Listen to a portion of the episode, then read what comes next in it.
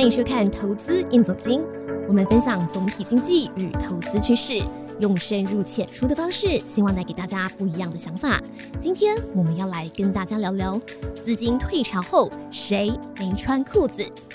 二零二二年初，联准会主席鲍尔一改过去通膨只是暂时的论调，认为高通膨对美国经济复苏构成严重威胁。面对这样的转变，联准会将启动紧缩货币政策，避免通膨继续恶化下去。我们先来看最新公布的 CPI 消费者物价指数与 PPI 生产者物价指数，这两个指数通常是用来观察通货膨胀的主要指标。根据美国二零二一年十二月公布的 CPI 指数，年增率高达百分之七，创下四十年来的新高。同时期的 PPI 生产者物价指数年增率也达到百分之九点七，这样的涨幅已经远远超过联准会的预估。同时，物价高涨也让民众对于拜登政府的施政满意度大幅下滑。回顾过去，美国的物价和利率差距都维持在一定的范围，但这次的物价涨幅却比以前要高得很多，而联邦基金利率却是接近于零。这让物价涨幅和利率的差距来到了史上最高的程度。由此看来，联准会的态度会从鸽派转为鹰派，也不让人意外了。接下来他们会着重在压抑物价，避免通膨持续恶化。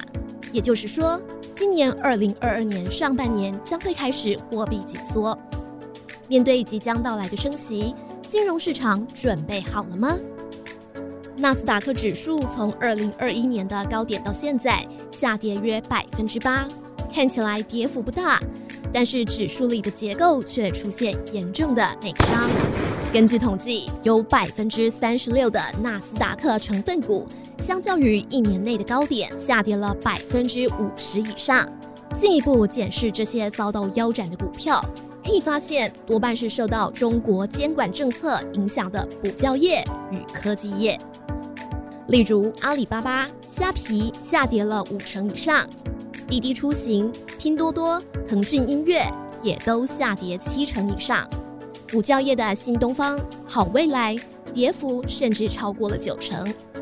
不只是中概股，美国不少科技新创公司趁着这一波资金派对的热潮，股价大涨数倍之后，基本面的获利营收跟不上股价的涨幅，纷纷暴跌的也是大有人在。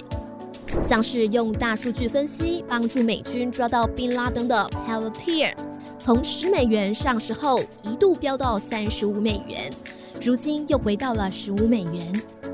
或是电动车公司 Rivian，去年二零二一年十一月上市，不到一个月就翻倍，但现在也回到原点。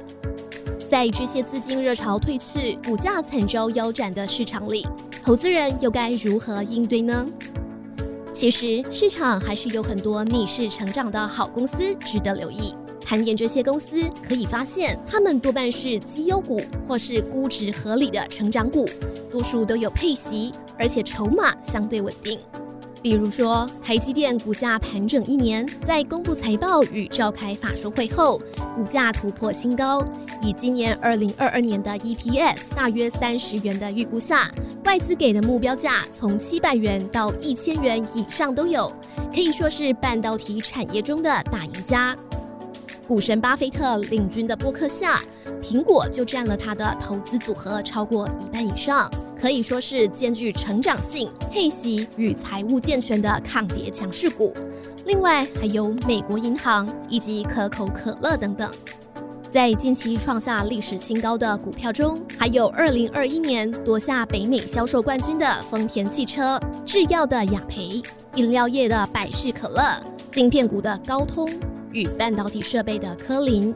除了跟半导体近期的产业融景有关之外，在面对即将到来的升息浪潮中，还能够逆势上涨的企业，多半具有指标性与参考性，值得投资人多加留意。各位观众，您认为资金退潮后，哪些股票没穿裤子呢？留言告诉我们吧。